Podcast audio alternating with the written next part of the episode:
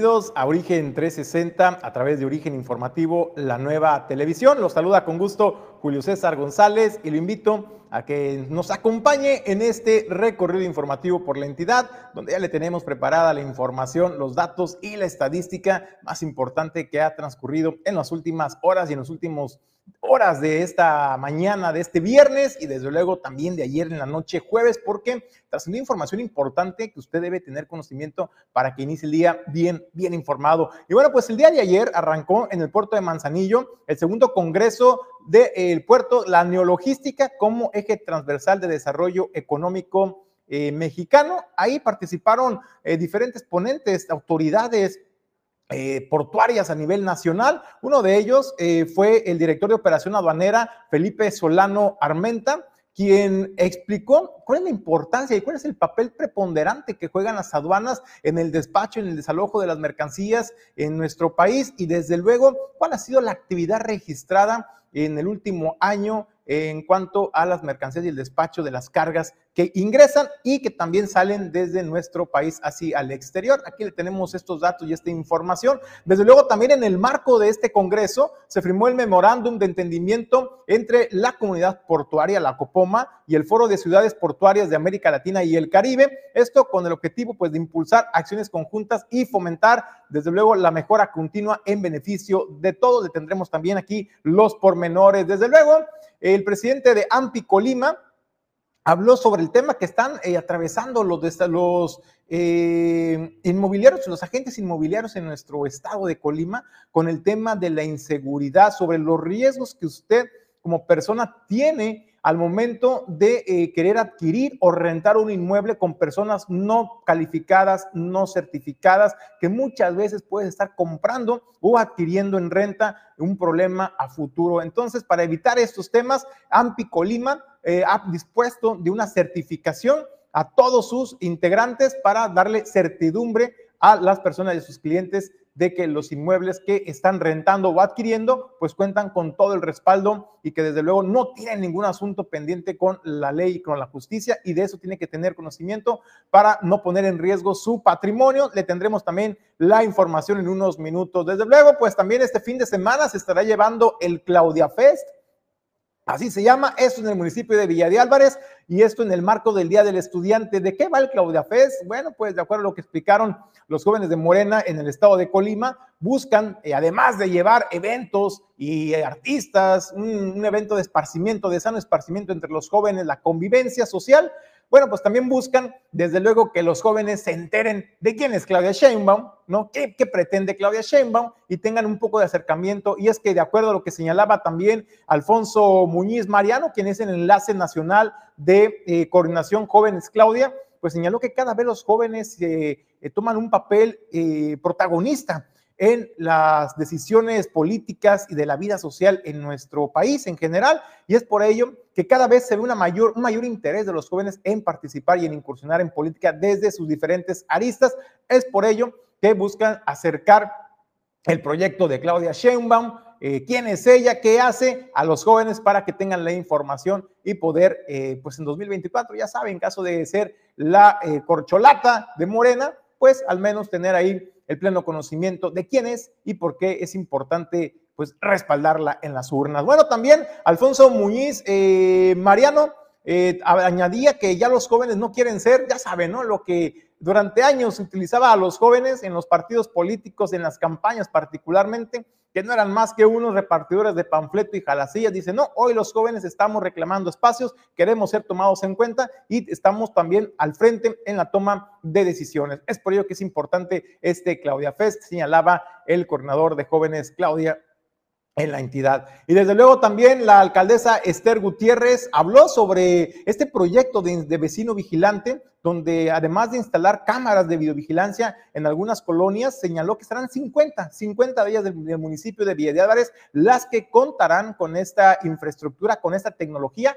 que además también tienen unas bocinas y, unos, y unas luces para en caso de emergencia se puedan estar activando y emitir una alerta a los vecinos. Habló también de la responsabilidad que se ha logrado y la participación ciudadana, porque a final de cuentas serán los mismos vecinos quienes tengan el control, por alguna manera decirlo, o el acceso a lo que las cámaras estén registrando y desde luego tendrán también la coordinación del C2 eh, de Villa de Álvarez para eh, tener el, respaldo de las autoridades de seguridad pública. Esta y más información en unos minutos. Quédese con nosotros a nombre de Jesús Llanos Bonilla, Ulises Quiñones, productor general, Alejandro González, La Pulga, productor adjunto y en controles, Pedro Ramírez. Comenzamos. Origen 360 es presentado por Grupo Jacesa, dueño del Mar Goodward Group International Logistics Services, Cima Group. Geotrucks, monitoreo satelital. Torre Puerto Manzanillo. Restaurante El Marinero del Hotel Marbella. Holiday Inn Express Manzanillo. Puerto Café. EGV Visa Americana y Clínica Dental Lopcal. Bueno, pues muchas gracias a todos los patrocinadores por la confianza en este proyecto de Origen Informativo, la nueva televisión, particularmente también de Origen 360. Entramos en el tema editorial del día de hoy viernes y es que usted ya tendrá conocimiento, el día de ayer regresaron los bloqueos al puerto, al puerto de Manzanillo. Y la verdad es que es una situación que a nadie le conviene que sigan los bloqueos al puerto de Manzanillo. Este bloqueo, hay que decirlo y cabe precisar, no fue realizado ni respaldado por ninguna organización, gremio o asociación de transportistas, como anteriormente venía sucediendo en el puerto de Manzanillo, que siempre eran las organizaciones o asociaciones de transportistas quienes de pronto eh, tomaban esta, estas medidas. Sin embargo, ha quedado bastante claro que a nadie le conviene que se siga afectando de esta manera el puerto de Manzanillo. Eh, las expresiones de reclamo porque fueron realizadas por un grupo, hay que decirlo, por un grupo de alrededor 15, 20 personas que son trabajadores del volante y desde luego que eso no demerita su derecho a la manifestación y su molestia y no la minimiza para nada. Al contrario, es importante escucharlos, pero hay las vías de comunicación y más cuando se cuenta con autoridades, eh, cuando se cuenta con autoridades, por ejemplo, como la Cipona, la Copoma, y se cuentan con las líneas de comunicación abiertas para poder dirimir cualquier situación que esté afectando a la cadena logística en cualquiera de sus rubros. ¿eh? Hoy, como nunca, se tiene que reconocer la apertura al diálogo, al consenso y a la conciliación de las diferencias para trabajar juntos de manera coordinada para mejorar la eficiencia en la operatividad portuaria, tanto al interior como al, exterior del puerto eh, comercial, como sucedió el día de ayer. Bueno, pues este grupo pequeño de manifestantes, ¿qué es lo que expresaban? ¿Qué era lo que manifestaban su molestia? Ellos eh, lo que señalaban era de que eh, son constantes ya eh, el caos vial o el tráfico vial que se genera al ingreso en el tramo carretero Puerto Jalipa y que esto ha empezado a afectar también desde luego a los operadores que muchas veces pasan hasta siete horas, seis horas entrampados y atrapados, eh, literalmente atrapados en este tramo carretero sin tener acceso, por ejemplo, eh, a los sanitarios, Imagínate siete horas sin poder ir al sanitario, pero también siete horas sin probar alimentos, sin probar agua, sin hidratarse y máxime con esas temperaturas. Bueno, este tipo de situaciones empieza a afectar también en el ánimo de los operadores, pero también empieza a tener un, un impacto en su salud. Por ello llevaron a cabo esta manifestación donde exigían a las autoridades a través de este bloqueo eh, pues la intervención inmediata para resolver estos conflictos y estos problemas. Ahí dice, exigimos un puerto más eficiente, estamos hartos, dice, de la aduana y de Acipona, responsabilizando a estas dos autoridades por eh, los problemas del congestionamiento vial.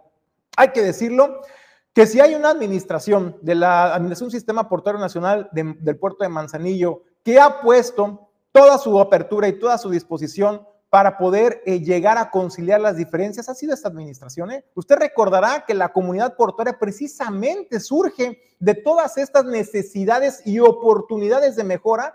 Eh, nació en la administración del entonces director de la API, Héctor Mora, el capitán Héctor Mora. Ahí se quedó instaurado la COPOMA, oficialmente empezó a sesionar donde todos los operadores, aduaneros, agentes, transportistas tienen cabida en esta copoma. Precisamente para que ahí se puedan dirimir todas las diferencias, ponerse de acuerdo, coordinarse de mejor manera y llevar al puerto de Manzanillo a lo que hoy en día es el puerto más importante, el puerto marítimo más importante del Pacífico mexicano, uno de los principales del país y también de América Latina y el mundo. Y desde luego, gracias a todos estos convenios que se han logrado en estas mesas de eh, negociación, de coordinación de la Copoma, en coordinación desde luego con la Cipoma, donde también, además de la Cipona, están autoridades de aduana, porque es un trabajo en coordinación. Por ello llama la atención cómo si se tienen estos órganos, estos organismos, estas instituciones eh, con total apertura al diálogo para dirimir las diferencias que se tienen, hay personas que sigan pensando, y no estoy demeritando su derecho a la, manifestación, no me malinterprete, pero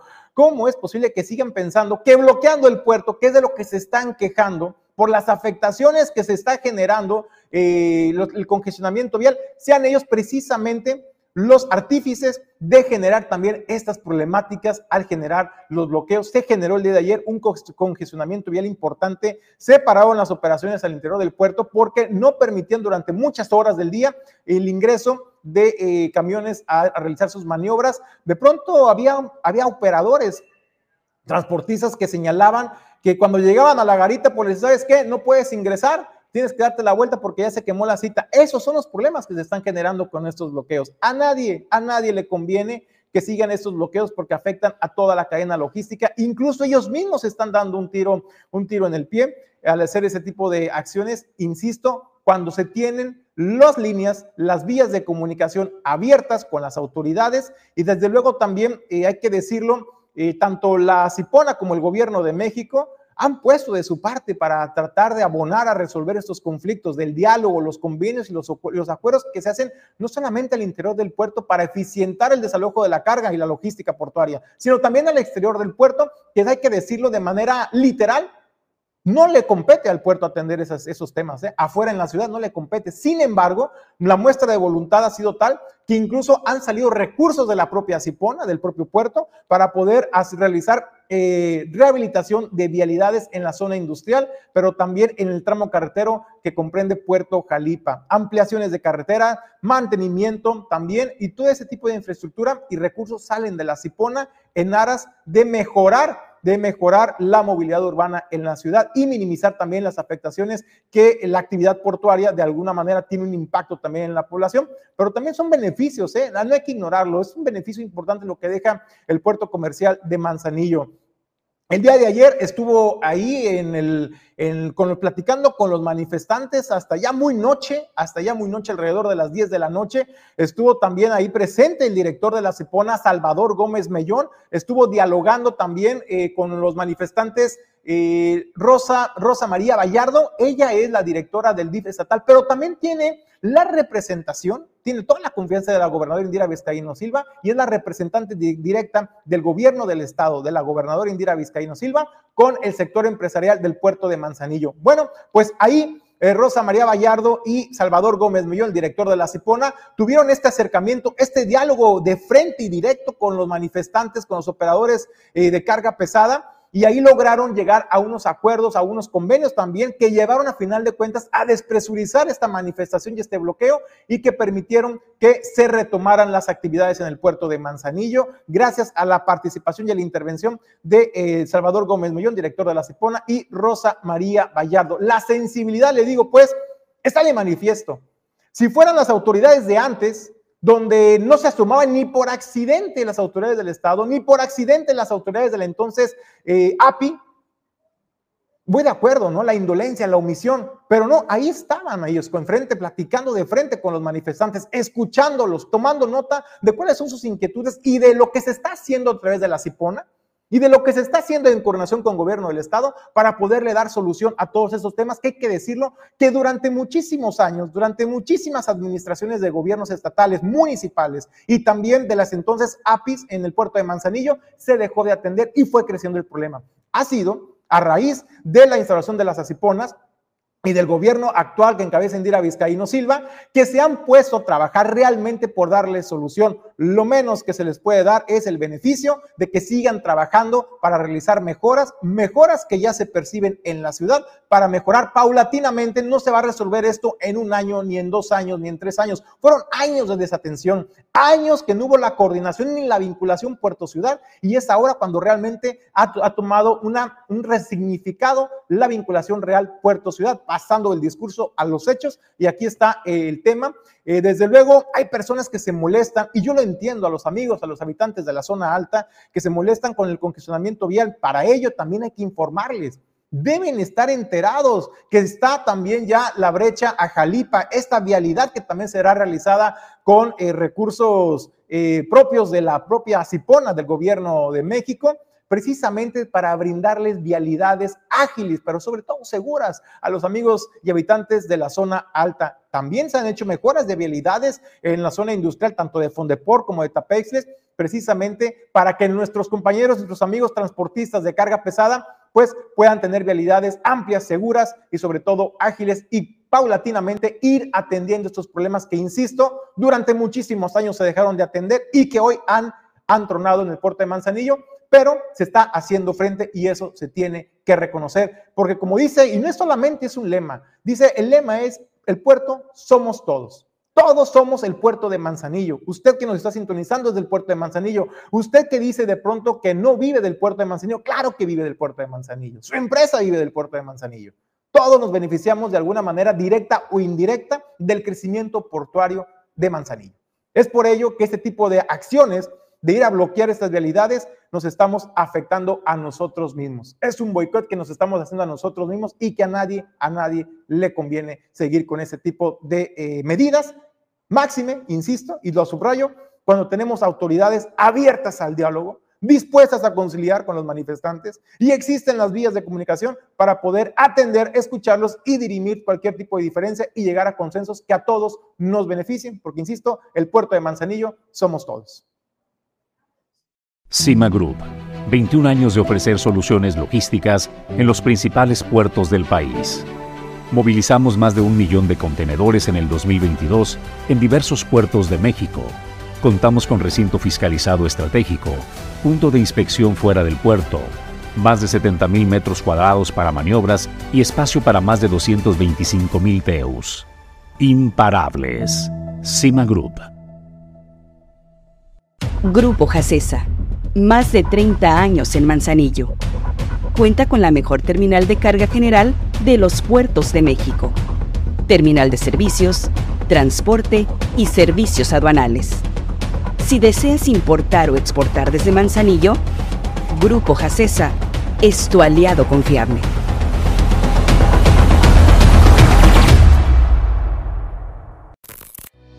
GeoTrucks es una empresa dedicada a brindar servicios relacionados con el rastreo satelital de vehículos a través de GPS. Por más de cinco años, en GeoTrucks nos hemos caracterizado por ofrecer a nuestros clientes soluciones y planes a la medida, sin importar el tamaño de la flotilla o el giro de la empresa. En GeoTrucks entendemos que todos nuestros clientes son prioritarios y para cada uno de ellos tenemos una opción que les ayude a mantener siempre conocimiento de datos exactos que ayuden a medir el rendimiento de sus operaciones. Si estás buscando comprar, rentar o migrar tus equipos GPS, sin lugar a duda, somos tu mejor opción. Capacitaciones, soporte 24/7 y atención de calidad que no encontrarás en ningún otro lado. Por seguridad y para tu tranquilidad, GeoTrucks, tu mejor opción en rastreo satelital.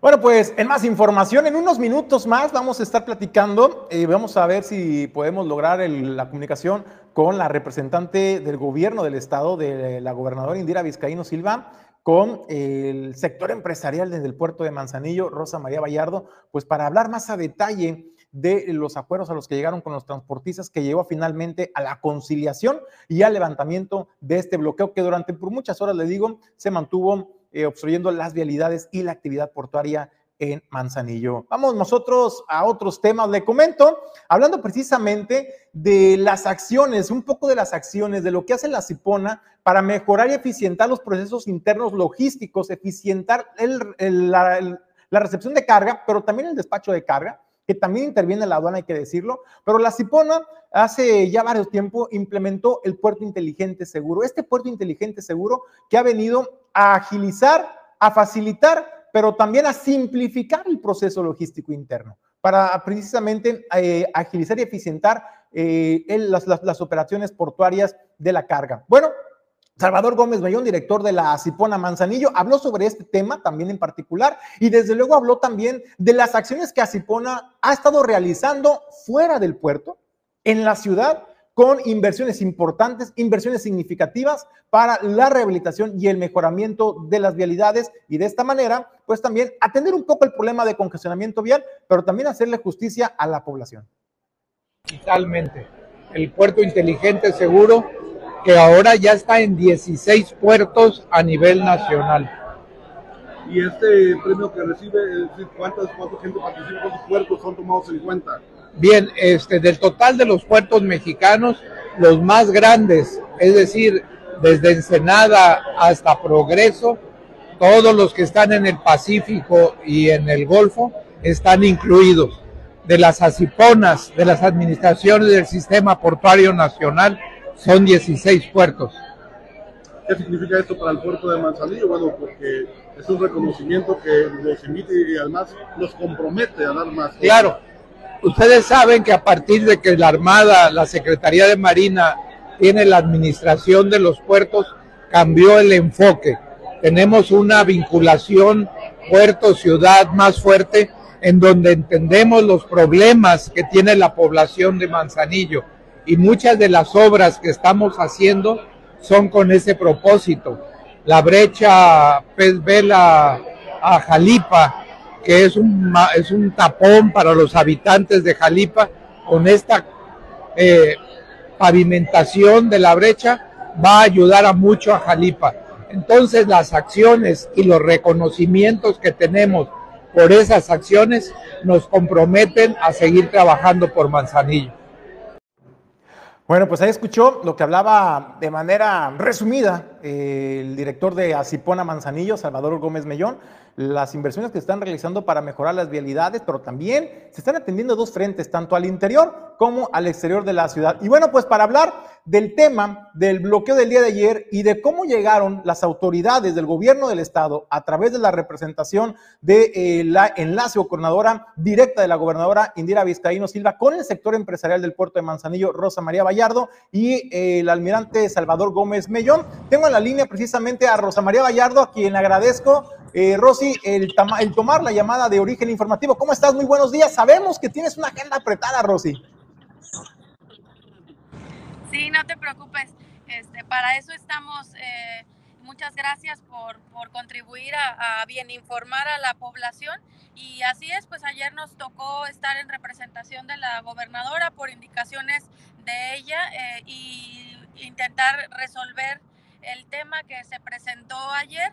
Y afortunadamente contamos con todo el respaldo, como siempre, del almirante Gómez Mellón, quien eh, platicábamos hace un momento, pues la verdad es que su intervención es histórica porque eh, ninguna otra administración teníamos tanta cercanía del director general de Asipona con directamente con la ciudadanía, no solamente en este tipo de casos, sino también eh, pues en todo lo que se está interviniendo en la ciudad, ¿no? Entonces, pues bueno, eh, platicarte que finalmente se llegó a varios acuerdos con las personas. La realidad es que muchos de los reclamos, mucho del pliego petitorio ya estaba siendo atendido por Asipona, pero en su mayoría por aduana, que son los, los principales este, reclamos que se tienen todo lo que hemos comentado ya desde hace muchos meses, el tema del recurso humano, eh, el tema de eh, cómo tratan a, los operadores ahí dentro, eh, el tema de, pues sobre todo la agilidad en la opera, de la operación de aduanas. Y eso se platicó, tuvimos la oportunidad de, de que el almirante consiguiera que personal de aduanas, el capitán estuviera ahí presente con nosotros y generara eh, pues compromisos importantes para avanzar en esto. Así que eh, lo más importante pues es que se abrió la puerta al diálogo, que las personas, los manifestantes eh, escucharon muchas cosas que, de las que no estaban actualizados y les dio mucho gusto saber y conocer el compromiso que tiene el almirante Gómez Mellón con el sector y pues creo que esto es un parteaguas para que de aquí en adelante siempre prevalezca el diálogo y eh, pues evitemos a toda costa este tipo de cosas porque al final de cuentas nos afecta no solo a todos los manzanillenses, sino también incluso al país y a la imagen que damos como puerto a nivel internacional, ¿no? algo que yo comentaba en el comentario editorial era que nunca se había visto en ninguna otra manifestación en el pasado eh, que un director de las entonces APIS, que se llamaban APIS, eh, platicara y bajara y diera la cara directamente y escuchara las necesidades de los manifestantes, como ocurrió el día de ayer eh, con Salvador Gómez Mellón. Y algo también que hay que resaltar es que también no ha habido una, una, administración de la Cipona ni del gobierno del Estado tan sensible, Rosy, de precisamente escuchar al diálogo. Anteriormente, ¿qué se acostumbraba? Pues mandar los elementos de seguridad pública, ¿no? Para intimidarlos o tratar de, de que fueran ellos los que intercedieran y disiparan las manifestaciones, los bloqueos. No, ayer no ocurrió nada de esto. Ayer fueron las autoridades las que bajaron, platicaron y escucharon las inquietudes de los manifestantes, llegaron a los acuerdos que finalmente, hay que decirlo, Rosy, están las vías de diálogo, las vías de comunicación a través de la CIPONA, del gobierno del estado y desde luego una mesa importante que es la COPOMA, la comunidad portuaria del puerto de Manzanillo, donde todos tienen cabida, Rosy, en, este, en esta COPOMA, precisamente para dirimir y llegar a acuerdos y exponer este tipo de temas y evitar que se siga afectando el puerto de Manzanillo con los bloqueos. Tuvimos, tuvimos, problemas con Rosa María Vallardo y es que, como usted pudo observar, viene en carretera, viene en carretera, eh, viene al puerto de Manzanillo precisamente. En unos minutos más estará dando una conferencia de prensa. Ahí recuperamos la transmisión con Rosy Vallardo. Rosy, recuperamos la transmisión. Tenemos ahí un poco de problemas, pero te escuchamos. Yo comentaba que no se había visto una administración tanto de estatal como de la Cipona tan sensibles porque no se había visto que autoridades bajaran y platicaran y fueran las autoridades de estas dos dependencias estatales y de la Cipona quienes se comunicaran directamente con los manifestantes como ocurrió el día de ayer y eso también da certidumbre a las personas, ¿eh?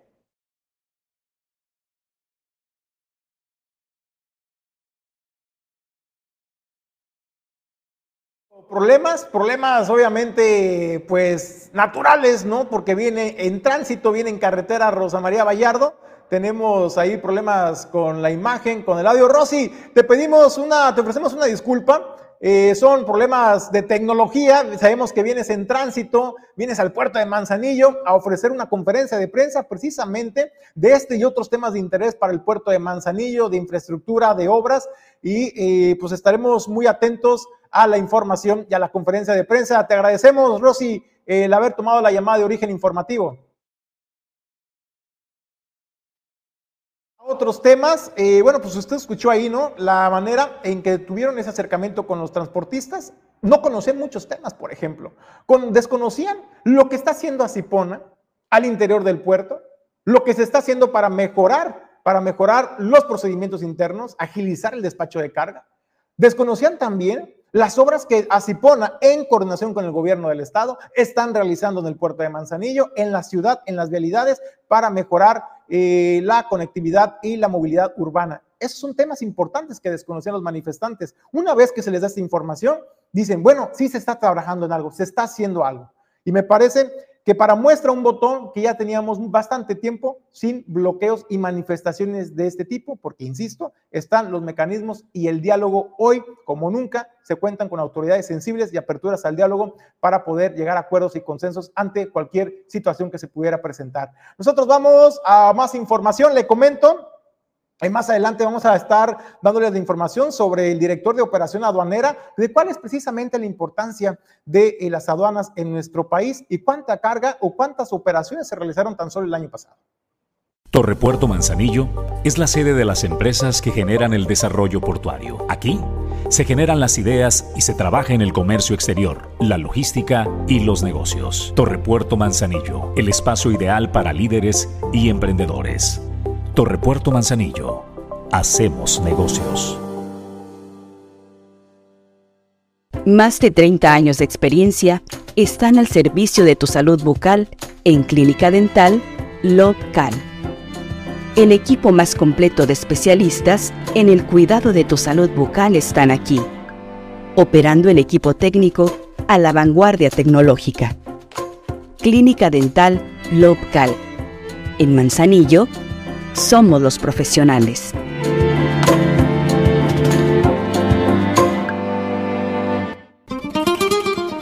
El icono de la cocina española en Manzanillo. Restaurante El Marinero del Hotel Marbella. Ven a disfrutar los mejores platillos con los sabores auténticos de España. Restaurante El Marinero del Hotel Marbella. El icono de la cocina española. Bueno, en más información, el director de operación aduanera del gobierno de México, Felipe Solano Armenta, aseguró que se trabaja de manera continua para mejorar eh, no solo la logística en el despacho de mercancías, sino también en el equipamiento y tecnología para hacer más eficiente este servicio. Tal lo anterior lo manifestó durante su participación en el segundo congreso, la neologística como eje transversal del Desarrollo Económico Mexicano, que se está celebrando todavía también el día de hoy en el puerto de Manzanillo, y que, eh, bueno, pues ahí señaló que en las aduanas en su conjunto movieron más de 20 millones, realizaron más de 20 millones de operaciones el año pasado y esa es la importancia que juegan las aduanas. También habló de los mecanismos que se han implementado particularmente en la frontera norte con Estados Unidos, en el que eh, solamente eh, se hace una revisión en coordinación con las autoridades aduaneras de Estados Unidos, las mexicanas y empresas certificadas correctamente para hacer una única revisión y desde esa manera facilitar el ingreso de la mercancía a nuestro país, agilizar el despacho aduanero. Bueno, en cuanto a las operaciones, ¿cuál es la importancia? Dale, por favor. Bueno, eh, más o menos realizamos más de 20 millones de operaciones al año. El año 2020 fue un poquito más bajo por la pandemia, fueron más de 17 millones de operaciones. Y como ven, aquí están las, las aduanas que tienen más operaciones, que son Laredo, Tijuana, Ciudad Juárez, ICM y Reynosa más o menos eh, aquí en el acumulado. Vemos que es un poquito más de importación que de exportación, pero va casi, casi 50-50. ¿Vale?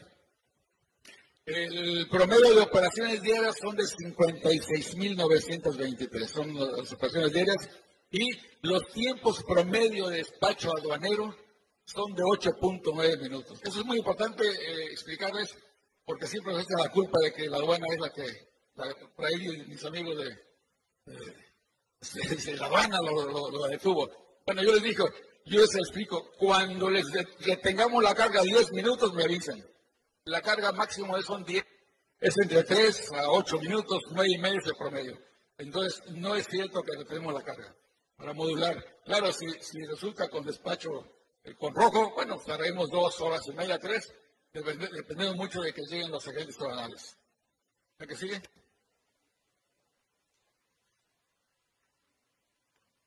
Bueno, para, mejorar el, despacho de enero en la frontera, establecimos el despacho conjunto desde el 2014 con despacho conjunto. ¿Qué es el despacho conjunto?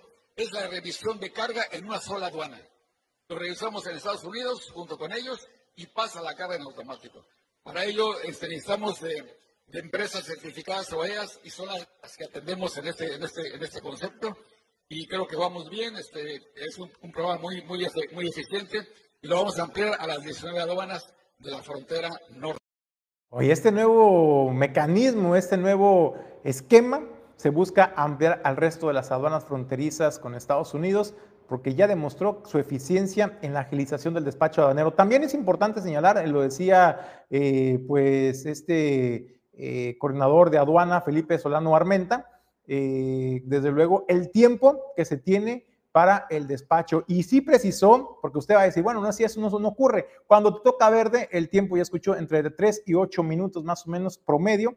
Eh, para hacer un despacho. Cuando te toca verde, cuando te toca rojo, obviamente hay que hacer la revisión de la carga, hay que esperar a las autoridades eh, también, eh, a los agentes aduanales, a los, a los representantes de la carga para en su presencia hacer la apertura del contenedor y la revisión de la carga. Entonces, desde luego, esto lleva un poco más de tiempo, pero desde luego todo es en aras de la seguridad de los puertos mexicanos y también, pues, de la nueva, del nuevo esquema de trabajo del gobierno de México. También, en el marco de este Congreso, se firmó el memorándum eh, de entendimiento entre la comunidad portuaria de Manzanillo y el Foro de Ciudades Portuarias de América Latina y el Caribe Esto con el objetivo de impulsar acciones conjuntas y fomentar la mejora continua en beneficio de todos. Se firmó este memorándum, también participó la Asociación de Arquitectos y Urbanistas Latinoamericanos y desde luego eh, también eh, los países integrantes del Foro de Ciudades Portuarias y de América Latina y el Caribe. Esto permitirá el intercambio de información, de conocimiento, de experiencias,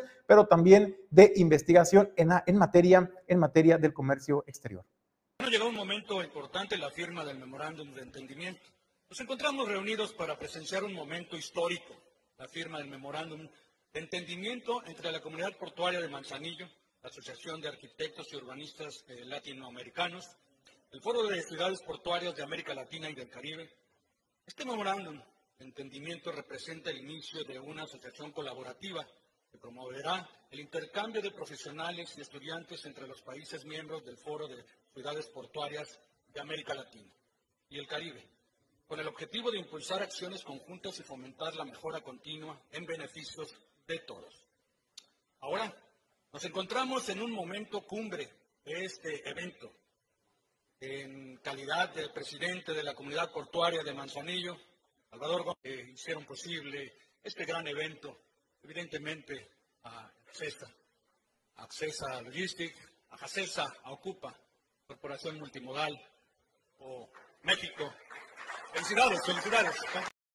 Bueno, pues ahí está, ahí está esta firma, esta firma de memorándum, este convenio entre la Copoma y pues los países integrantes de América Latina y el Caribe para seguir, seguir trabajando de manera coordinada en la búsqueda de áreas de oportunidad de mejora continua para el comercio internacional. Vamos a la línea, tengo el gusto de saludar a quien agradezco el tomar la llamada de origen informativo al diputado Jesús Dueñas de la fracción de Movimiento Ciudadano en el Congreso del Estado de Colima. Diputado, gracias por recibir el llamado de origen informativo. ¿Cómo estás? Muy bien, muchas gracias. Buenos días. Gracias por la oportunidad de estar nuevamente con ustedes, amigo. Oye, diputado, el día de ayer impulsó la bancada de Movimiento Ciudadano a través de tu conducto y el diputado también, Ignacio Vizcaíno, esta iniciativa que habla del ingreso mínimo vital. Platícanos de qué va esta iniciativa del ingreso mínimo vital, diputado. Sí, con mucho gusto. Es, es una iniciativa que es parte de la agenda legislativa de Movimiento Ciudadano eh, a nosotros nos da mucho gusto que ayer eh, ya por fin la pudimos presentar. Eh, y digo por fin porque veníamos trabajando otros temas que también han sido muy importantes, como los servicios de salud, que hemos estado muy presentes ahí, por mencionar alguno. Sin embargo, esta iniciativa para nosotros es sumamente importante porque lo que pretendemos es generar una vida digna para las personas. ¿Qué significa el ingreso mínimo vital? Esto lo han adoptado incluso otros países en el mundo países obviamente en mejores condiciones que, México por la cultura, la forma de pensar la educación, han adoptado este modelo de eh, ingreso mínimo vital o renta básica mensual, como se le podría llamar. Es, este, el objetivo como tal es garantizar una vida digna a las personas, es decir, que todas las personas tengan el derecho y la oportunidad de tener un ingreso mínimo que les permita acceder a lo mínimo básico también eh, en, su vida diaria. E, esto no tiene nada que ver y es muy diferente a los programas asistencialistas que por mucho tiempo se han dado, pero que ahora se han agudizado más. Programas en los que definitivamente no se incentiva a la población a que se desarrolle en otros ámbitos de su vida personal, sino todo lo contrario. Mucha gente ha caído en esta inercia de querer acceder a un programa asistencialista del gobierno federal eh, pues evitando así poder generar condiciones para desarrollarse de manera personal, de manera profesional, de manera laboral. En otros países el sistema o este modelo que se está adoptando, y nosotros queremos empezar en Colima, que Colima sea punta de lanza a nivel nacional para que con esta reforma al, artículo segundo de la constitución política de nuestro estado, pues que nosotros tengamos la, la posibilidad de generar condiciones para que la gente tenga una vida digna, que tenga un ingreso mínimo vital. Sabemos que después de la pandemia hubo eh, muchísimas complicaciones para que la gente eh, pudiera conservar su trabajo. Les pedían, o les pedían desde las autoridades, mejor dicho, eh, pues no salir de casa o nos pedían a todos no salir de casa. Entonces eso definitivamente complicó mucho el escenario económico, no solamente en Colima, sino en México y a nivel mundial empresas tuvieron que cerrar a causa de la pandemia del COVID. Pero además también de la pandemia, déjame decirte que en Colima, y esto hace poco lo comentó el presidente de la Coparmex aquí en Colima, el crecimiento, de, el crecimiento económico en el Estado ha sido nulo también. Es decir, cada vez por factores como la delincuencia, como la inseguridad que vive el Estado, pues limitan mucho a que los empresarios, a que la iniciativa privada, pues incentive eh, el empleo, que fomente el empleo, porque la, la, verdad es que las condiciones son complejas. Muchos negocios han tenido que cerrar, a muchos negocios les han pedido piso ya, así lo comentó el presidente de la Coparmex, y todos estos factores lo único que hacen, pues es que vaya limitando el ingreso digno que toda persona debería de tener por la falta de un empleo, por la falta de una oportunidad laboral eh, que no se ha encontrado definitivamente por el nulo crecimiento del desarrollo económico en Colima. Entonces hoy lo que queremos es que desde el Congreso del Estado, eh, esta iniciativa que presentamos ayer, la bancada naranja de, Movimiento Ciudadano, eh, pues lo que pretendemos es que entre a la discusión, al análisis en las comisiones y que definitivamente logremos encontrar eh, la vía correcta para garantizarle este derecho a la población y que tenga un ingreso mínimo que le pueda generar condiciones de una calidad de vida digna y que eso lo motive a desarrollarse de manera personal y de manera profesional, que no se quede en la comodidad de un apoyo y que de ahí, este, eh, y ahí termine, pues, ¿no? el, apoyo que les da el gobierno, como, como pasa en los, en los apoyos asistencialistas de los programas federales, que es la realidad. Oye, diputado, nada más para eh, entender un poquito mejor el tema de este ingreso mínimo vital, ¿qué diferencia hay con el salario mínimo? Porque hay que decirlo que en teoría el salario mínimo, eh, pues es el salario mínimo que garantiza que las personas podamos solventar las necesidades de nuestro día a día, alimentación, transporte, educación, salud, por ejemplo, que es lo más básico, servicios públicos. ¿Cuál es la diferencia para poderlo entender? ¿Y cómo se estaría dando en caso, de acuerdo al planteamiento que hacen, eh, la bancada de Movimiento eh, Ciudadano, ¿cómo sería el mecanismo para decir esta persona sí tiene derecho a este ingreso mínimo vital, esta persona no? Y porque hay que decir, a final de cuentas, los que trabajamos, todas las personas tienen un ingreso ya. Entonces, ¿cómo se estaría manejando este tema para evitar, por ejemplo, que a final de cuentas eh, se dé esta desigualdad, pero a la inversa, ¿no? O sea, que ahora los que les vaya mejor sean los que tienen un buen trabajo y aparte tengan este ingreso mínimo vital y que las otras personas pues no queden al margen de este beneficio. Sí, a ver, la, gran diferencia es como bien tú lo dices, una persona que no, que no tiene una oportunidad laboral, es decir, que no trabaja, pues definitivamente no tiene ni, ni, siquiera el salario, el salario mínimo. Hablamos precisamente de la gran, del gran alcance y del gran porcentaje alto que tenemos de desempleo en México. Esa es una realidad y en Colima no es la excepción. Por eso hablaba yo de los factores que han generado que incluso empresas, iniciativa privada en Colima, los empresarios, pues han estado teniendo que cerrar sus negocios por la delincuencia, por la inseguridad, por el nulo crecimiento del desarrollo económico en el Estado. Entonces, lo que se asegura es que obviamente sí va a haber, va a haber un mecanismo y la ley tendrá que establecer cuál va a ser la forma, cuáles van a ser los términos y las condiciones para que se ejerza este derecho. Hoy lo que estamos eh, proponiendo como bancada, como movimiento ciudadano, es que reformemos el artículo segundo de la constitución política de nuestro Estado para que quede de la manera textualmente, así es la reforma a la, fracción 15 del artículo segundo de la constitución, para que quede como sigue. A contar con un ingreso mínimo vital para asegurar una vida digna y la ley establecerá la forma, los términos y condiciones en que se ejercerá este derecho. Es decir, es la primera etapa Viene la segunda etapa en la que tendremos que definir eh, cómo es que se va a entregar, a quién se va a entregar. Lo ideal sería que llegara a todas las personas, que no discriminemos a ninguna persona, que no vaya a ser un ingreso mínimo vital por una condición eh, de eh, pobreza. Estamos hablando de una persona que definitivamente trabaje, pierda su trabajo, se quede sin empleo y que pueda acceder a este derecho.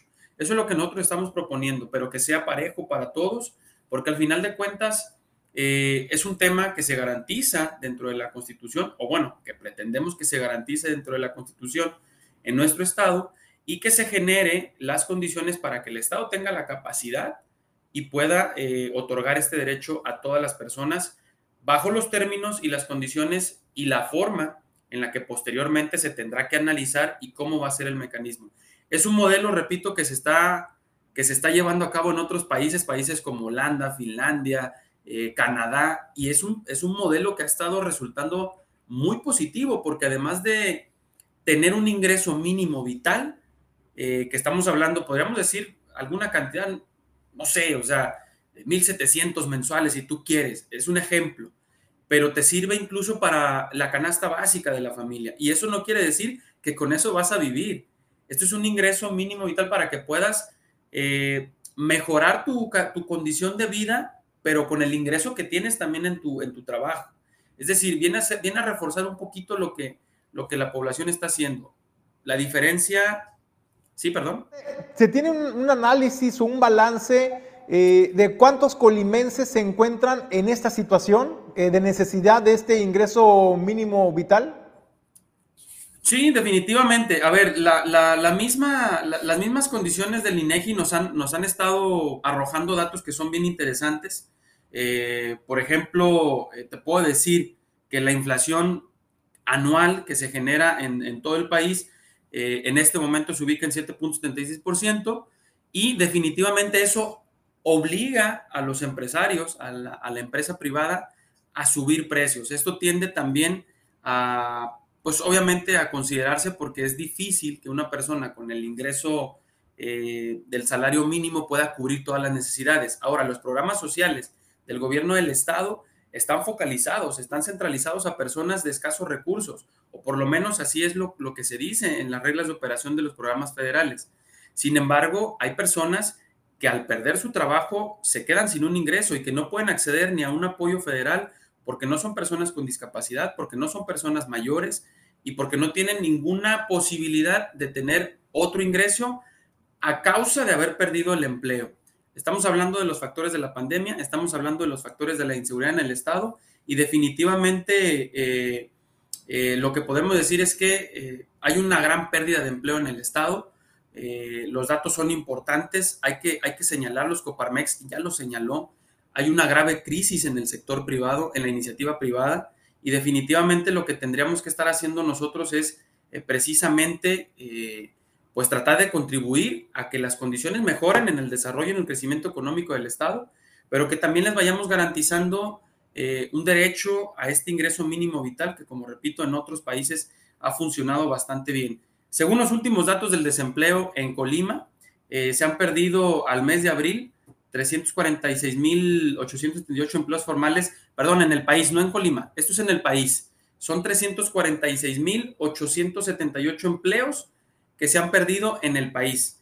Eh, no tenemos la cifra, no tengo la cifra exacta del estado de Colima, sin embargo, lo que sí podemos decir con base al análisis que hace también la Coparmex es que definitivamente Colima está yendo a la baja en, el, en, los empleos, eh, difícilmente la gente accede a un empleo en Colima, eh, las condiciones de inseguridad no lo permiten y hoy lo que queremos precisamente es que entre al análisis esta iniciativa, que la podamos debatir en las comisiones, que podamos generar coincidencias y que definitivamente si es posible y es factible como nosotros lo queremos y lo, pensamos, que le demos la oportunidad y le garanticemos este derecho a la población. Pregunta, diputado, se va a comisiones, se analiza, se estudia.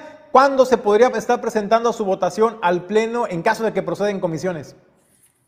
Pues mira, la, verdad es que ya, ya, es un proceso muy complejo, muy complicado, porque tenemos iniciativas que han sido muy urgentes y que todavía siguen en las comisiones, es más, ni siquiera se han analizado. Eh, yo creo que definitivamente en el Congreso del Estado de repente hay ciertas comisiones, por no decir todas, eh, que pierden mucho tiempo. Hay muchísimo tiempo perdido en el proceso legislativo en el Congreso del Estado, cuando deberíamos estar eh, sacando temas que son urgentes. Esta iniciativa debería entrar al análisis de manera pronta, porque es urgente también atenderlo, porque es urgente que lo analicemos, pero hay iniciativas que incluso te puedo decir que la última que presentamos nosotros sobre la regulación del exceso de cableado aéreo tiene más de seis meses. Seis meses en que no se ha analizado. Jalisco ya avanzó en este tema, ya la aprobaron en Jalisco. E, e, y son temas que son importantes, que son demandas colectivas, que son demandas de la ciudadanía y que nos dice, oye, estos temas también son importantes. Y definitivamente yo esperaría que pronto las comisiones eh, correspondientes a, esta iniciativa pues la estuvieran analizando, que nos dieran la oportunidad incluso de hacer un parlamento abierto y que busquemos las mejores condiciones para que todo lo que llevemos al Pleno sea para beneficio de los colimenses.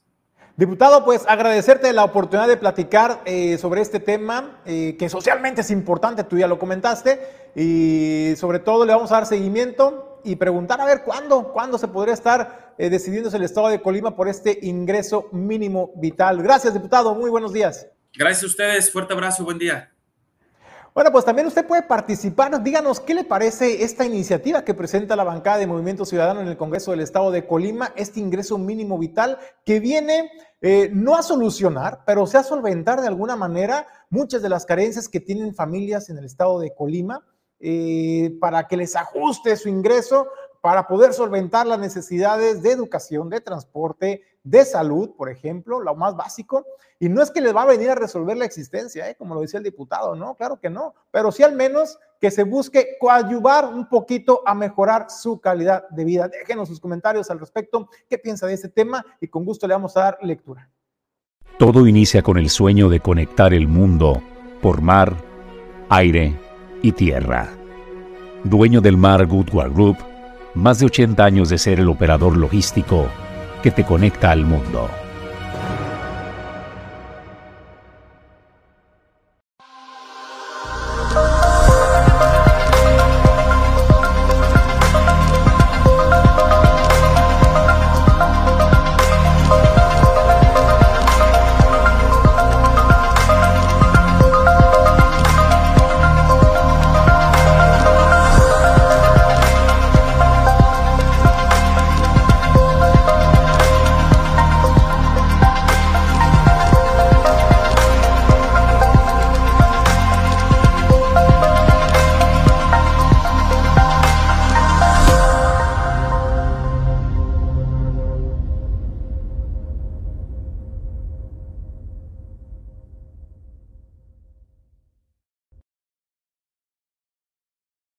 Puerto Café inició orgullosamente en el puerto número uno de México, ofreciendo una gran experiencia gastronómica con su panadería artesanal y una rigurosa selección de los mejores cafés de México. Ahora, iniciamos nuestra expansión hacia la capital del estado. Puerto Café, para que inicies bien tu día.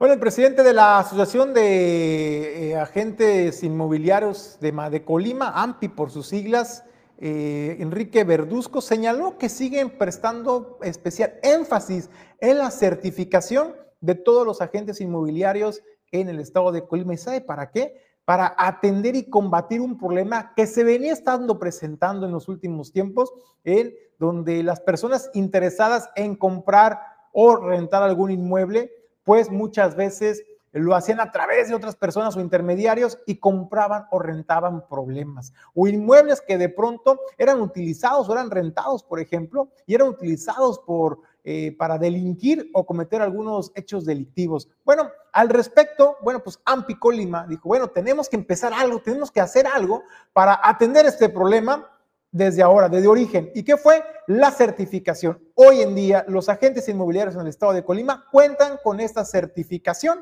y de esta manera, usted si está interesado en adquirir un inmueble o rentarlo, acuda a AMPI, busquen quiénes son los agentes inmobiliarios certificados para que le dé certidumbre en este proceso. Y esto es lo que habla el presidente de AMPI Colima, Enrique Verduzco. Eh, desgraciadamente, sí, sí siguen pasando, ya no en la medida de antes lo que hacemos los profesionales inmobiliarios es subir el estándar en cuestión de filtración de clientes. Tenemos ya más candados más fuertes, tenemos más investigación, esa es la verdad. Este, tenemos herramientas que nos permite investigar más a los inquilinos, sobre todo en las casas de arrendamiento, porque ese ha sido un problema, un foco rojo en casas aseguradas. Entonces, lo que respecta a nosotros, estamos haciendo las cosas lo mejor posible. Estamos muy, muy de la mano con Fiscalía, ya tomamos capacitación con ellos, ya tenemos muy buen este, vínculo eh, en cuestión de comunicación con ellos, eh, ya con el fin de, de saber identificar operaciones fraudulentas, suplantación de identidad y sobre todo inquilinos que puedan ser un problema para el patrimonio de alguien. ¿no? Eso sí lo tenemos muy, muy, este, muy, este, muy actualizado en esa parte. Nosotros contamos con una certificación inmobiliaria. ¿Qué quiere decir? Que cualquiera que se quiera dedicar a este ramo y quiera, quiera ser eh, asesor en bienes y raíces, la Asociación de AMPI Colima lo puede certificar junto con el gobierno del Estado. Entonces, es una certificación que da toda la seguridad a las personas que quieran comprar, vender o rentar. Eso lo hacemos. Entonces, eso es lo que ofrecemos a nuestros clientes, que estamos certificados para llevar a cabo cualquier operación. Porque en el inter de una negociación suceden muchas cosas, pero tenemos esa experiencia y esa capacidad para resolverla de la mejor manera. Y sobre todo, que los, el patrimonio de las personas se vea resguardado, inclusive aumentar. Eh, nosotros para también, si alguien quiere ingresar a nuestra asociación, también tenemos unos filtros, también. no cualquiera puede entrar. Lo que queremos en nuestra asociación es calidad de personas y no cantidad de personas. Entonces, ahorita estamos 50 inmobiliarios aproximadamente con 150 asesores inmobiliarios, todos identificados, todos profesionales, todos serios, todos certificados. De esa manera damos también yo lo represento muy orgullosamente de que sé que todas las personas que estamos ahí hacen su trabajo de la mejor manera. Bueno, este sábado 26 de mayo, a partir de las 6 de la tarde, en el Casino del Cente 39, en el municipio de Villa de Álvarez, se estará llevando este Claudia Fest en el marco del Día del Estudiante. ¿Y por qué en el marco del Día del Estudiante? Bueno, pues porque se busca primero celebrar a los estudiantes, va a haber música, artistas, actividades recreativas para el sano esparcimiento de los jóvenes, pero además también, pues van a dar a conocer, hay que decirlo, quién es Claudia Sheinbaum, el proyecto que presenta, que representa a Claudia Sheinbaum, y de esto nos habla la convocatoria. Y ahora sí estamos muy emocionados y emocionadas porque este va a ser el... Eh, esperamos que sea un evento bastante grande de jóvenes en, nuestro estado. Hablábamos que hace ya bastante tiempo, nosotros estudiábamos que ya pasó un ratito, somos jóvenes, eh, que no hay un evento así, ¿no? Quisimos hacerlo eh, muy festivo por el Día del Estudiante, que fuese un toquín, que estuvieran dos bandas, nos van a estar acompañando La Ratonera, Colectivo Sopilote, que son bandas, bueno, eh, bastante reconocidas en nuestro estado, no solamente en, Colima. Nos van a estar acompañando también Teatro Mágico y Blanco y Negro, que nos van a hacer pues el gran honor y favor de abrir este, este evento. Hay una convocatoria también de freestyle, de rap, de una batalla. Eh, y aquí está la convocatoria. Y bueno, aquí están los pasos a seguir, se tienen que registrar. Este, va a haber tres premios. El primer premio va a tener, obtener 3 mil pesos más un kit, el segundo 2 mil pesos más el kit y el tercero mil pesos más el kit. Entonces, pues, eh, hasta, la, hasta ahorita creo que tenemos ya bastantes registrados, acuérdense porque ya se va a cerrar la convocatoria. Y bueno, la idea es pasar un, un instante bastante ameno con las, los jóvenes que nos relacionemos todos, eh, vienen de todo el estado, no solamente de Colima y Villa de Álvarez, pues les invitamos, ¿no?, a sumarnos, a asumir... Eh, a sumar esfuerzos y sobre todo también a conocer pues quién es la doctora Claudia, ¿no? es muy importante. Bueno, también por su parte Luis Alfonso Muñiz Mariano, quien es el enlace nacional de la coordinación Jóvenes Claudia, habló sobre el papel preponderante que juegan ya los jóvenes en la política eh, de nuestro país, donde ya dejaron de ser requeridos por los partidos eh, como auxiliares o repartevolantes o jalacillas. Ahora están buscando espacios y ahora dice, tenemos nosotros los jóvenes el poder de tomar las decisiones para eh, de saber a dónde queremos llevar al país. Por ello es importante acercar esta información a los jóvenes que están ávidos de conocimiento y de conocer quiénes pueden ser sus representantes en las urnas en 2024. Y en 600 municipios de manera consolidada. Nos estamos esparciendo en todos los rincones del país en donde hay voluntad de las personas jóvenes en participar. Y lo que hemos detonado, eh, en sobre todo las ciudades, y los municipios es que eh, más bien hacía falta en espacios de eh, en donde las juventudes pudieran participar. Casi siempre en el mundo adultocentrista, pues eh, los jóvenes son relegados a tareas menores, ¿no? Más bien no se les toma como protagonistas y como actores de transformación. Y es lo que hemos ido construyendo, espacios de diálogo, espacios de participación política que les permitan, pues ellos ir asumiendo batutas en sus territorios. Entonces, ¿qué es lo que hemos detectado? que son mucho más eh, personas jóvenes de las que nosotros habíamos pensado. Por mucho están abrazando el proceso de ser promoventes de la doctora Claudia Simón Pardo.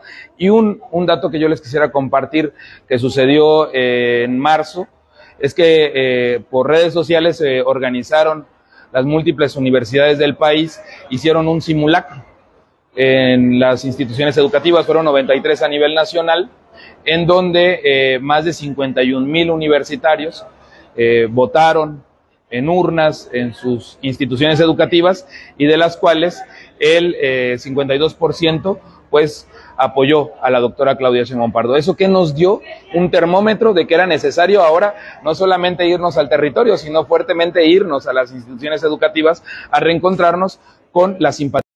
Bueno, pues ahí está el papel preponderante que juegan y seguirán jugando la participación de los jóvenes en la política de nuestro país. Bueno, pues nosotros vamos al séptimo arte con Fernando Asensio. ¿Qué hay que ver en el cine? ¿Qué hay que ver en las diferentes plataformas eh, de streaming? Bueno, pues Fernando Asensio con las recomendaciones. Netflix, La Madre. Una asesina con formación militar sale de su escondite para proteger a su hija a la que no conoce de unos despiadados criminales sedientos de venganza. Actúan Jennifer López, Lucy Páez, Omar Hardwick. Dirige Nicky Caro. Netflix, La Diplomática. En medio de una crisis internacional, Kate Waller, una diplomática de carrera, aterriza como una nueva embajadora norteamericana en Londres, un puesto de alto perfil político para el que no estaba preparada con implicaciones tectónicas para su matrimonio y su futuro profesional. Actúan Kerry Russell, Rufus Sewell. Dirige Deborah Kahn. Disney Plus, Cráter. Después de la muerte de su padre, un chico que crece en una colonia minera lunar hace un viaje para explorar un cráter legendario, junto con sus cuatro mejores amigos antes de ser reubicado permanentemente en otro planeta. Actúan McKenna Grace, Billy Brad y Sala Bitterbrother. Dirige Cale Patrick Álvarez. HBO Max, A Man Called Oro, un vecino gruñón. Oro Anderson es un viudo cascarrabias y muy obstinado. Cuando una alegre joven familia se muda a la casa de al lado, Otto encuentra la horma de su zapato en la espilibeada y muy embarazada Marisol, con la que entablará una muy improbable amistad que pondrá su mundo patas para arriba. Actúan Tom Hanks, Mariana Treviño, Rachel Keller. Dirige Mark Foster. Rápidos y Furiosos 10. Durante numerosas misiones más que imposibles, Dom Toretto y su familia han sido capaces de ser más listos, de tener más valor y de ir más rápido que cualquier enemigo que se cruzara con ellos. Pero ahora tendrán que enfrentarse al oponente más letal que jamás hayan conocido, un terrible peligro que surge del pasado, que se mueve por una sangrienta sed de venganza y que está dispuesto a destrozar la familia y destruir para siempre todo lo que a Dom le importa. Actúan Vin Diesel Jason Momoa, Michelle Rodríguez. Dirige Louis Litrier. Bueno, pues ahí están las recomendaciones para disfrutar en familia, con amigos, con la pareja o también para que vayas a disfrutar solo sin que nadie te moleste, que también es válido. Bueno, pues con esto nos despedimos del informativo de Origen 360. No sin antes agradecerle su eh, habernos acompañado. A nombre de Jesús Llanos Bonilla Ulises Quiñones, productor general, Alejandro González La Pulga, Pedro Ramírez, eh, productor adjunto en controles. Yo soy Julio César González. Le deseo que tenga un extraordinario fin de semana. Cima Group